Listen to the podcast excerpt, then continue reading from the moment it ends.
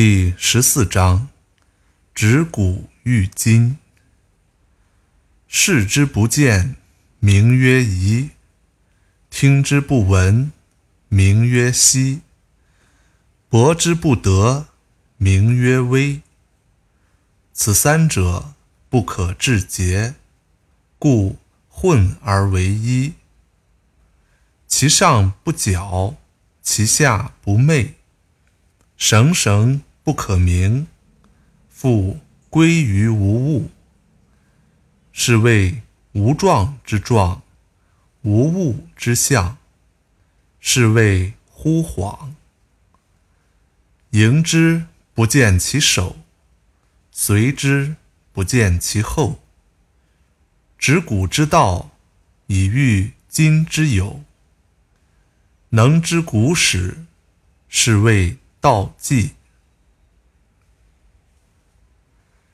看它不见，无色无形的，叫做疑；听它不到，寂静无声的，叫做息；摸它不到，无质无实的，叫做微。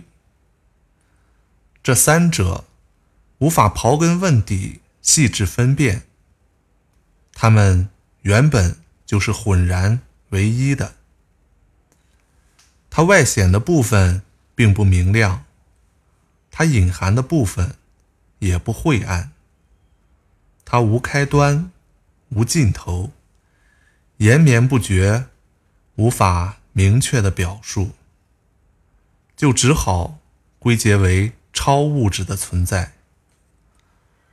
这叫做没有形状的形状。没有物体的形象，这叫做若有若无的呼晃。迎接它，却看不到它的开头；追随它，也看不到它的末尾。遵循早已存在的道，来驾驭当前的一切，能认识最早的本始，这就叫做大道的规律。经典解读，在本章中，老子用一些抽象的概念，描述了道的性质及其运用规律。此处“一”就是指道，它包含了道的相互联系的两种内涵，即物质世界的实体和物质世界运动变化的普遍规律。在老子看来，道虚无缥缈，不可感知，看不见，听不到，摸不着，但又确实存在，是无状之状，无物之象。道有其自身的变化运动规律，掌握这种规律，便找到了具体事物的根本。老子所描述的超脱现实世界的形上之道，与现实世界的万事万物有本质的不同。道没有特定的形状，无边无际、无始无终的存在着，时隐时现，难以命名。道并非普通意义的物，而是形体不可见的物。老子先是用经验世界的一些概念对道加以解释，然后又一一否定。可见道何其深微奥秘。道的普遍规律支配着现实世界的具体事物。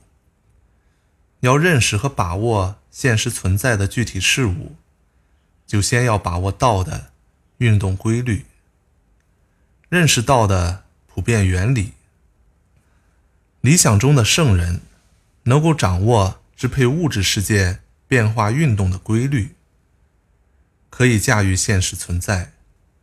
这是因为他体悟了道。道到底是什么样的呢？老子说他没有形象，看不见它，便称之为夷；听不到它，便称之为希。摸不到它，便称之为微。正因为道无相、无声、无形，所以它才深不可测。疑、稀、微、忽恍与无头无尾，无不是在强调大道的模糊性、混成性、抽象性、本质性、无限性与非具象性，以及。灵动性、活性、非僵硬性、终极性、至上性、普泛性，甚至还有实用性。联想丰富一点的人，可能还会想到星云、恒星爆炸、黑洞、空间与时间的无穷大等等。另外，这一段落的意思。还能让你细心体察、深入感悟，活跃想象力、思辨力、感受能力，调动精神的敏锐、专注与恭谨小心，进入境界，交通大道。同时，不要心浮气躁、急于求成、过于实用主义。应该说，老子的道论与物理学。没有多大关系。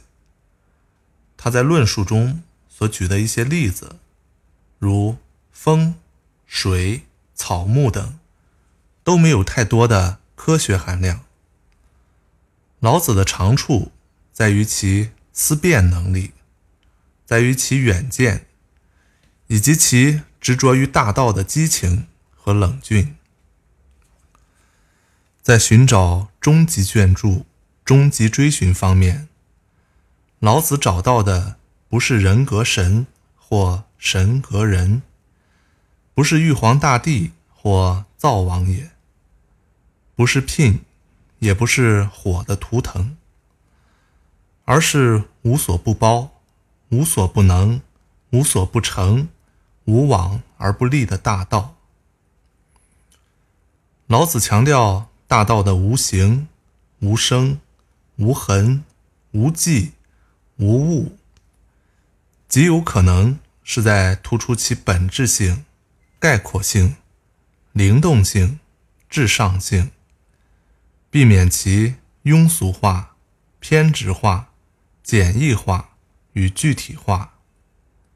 因为大道一旦具体化，就难免变成仁爱、谦逊、聪明。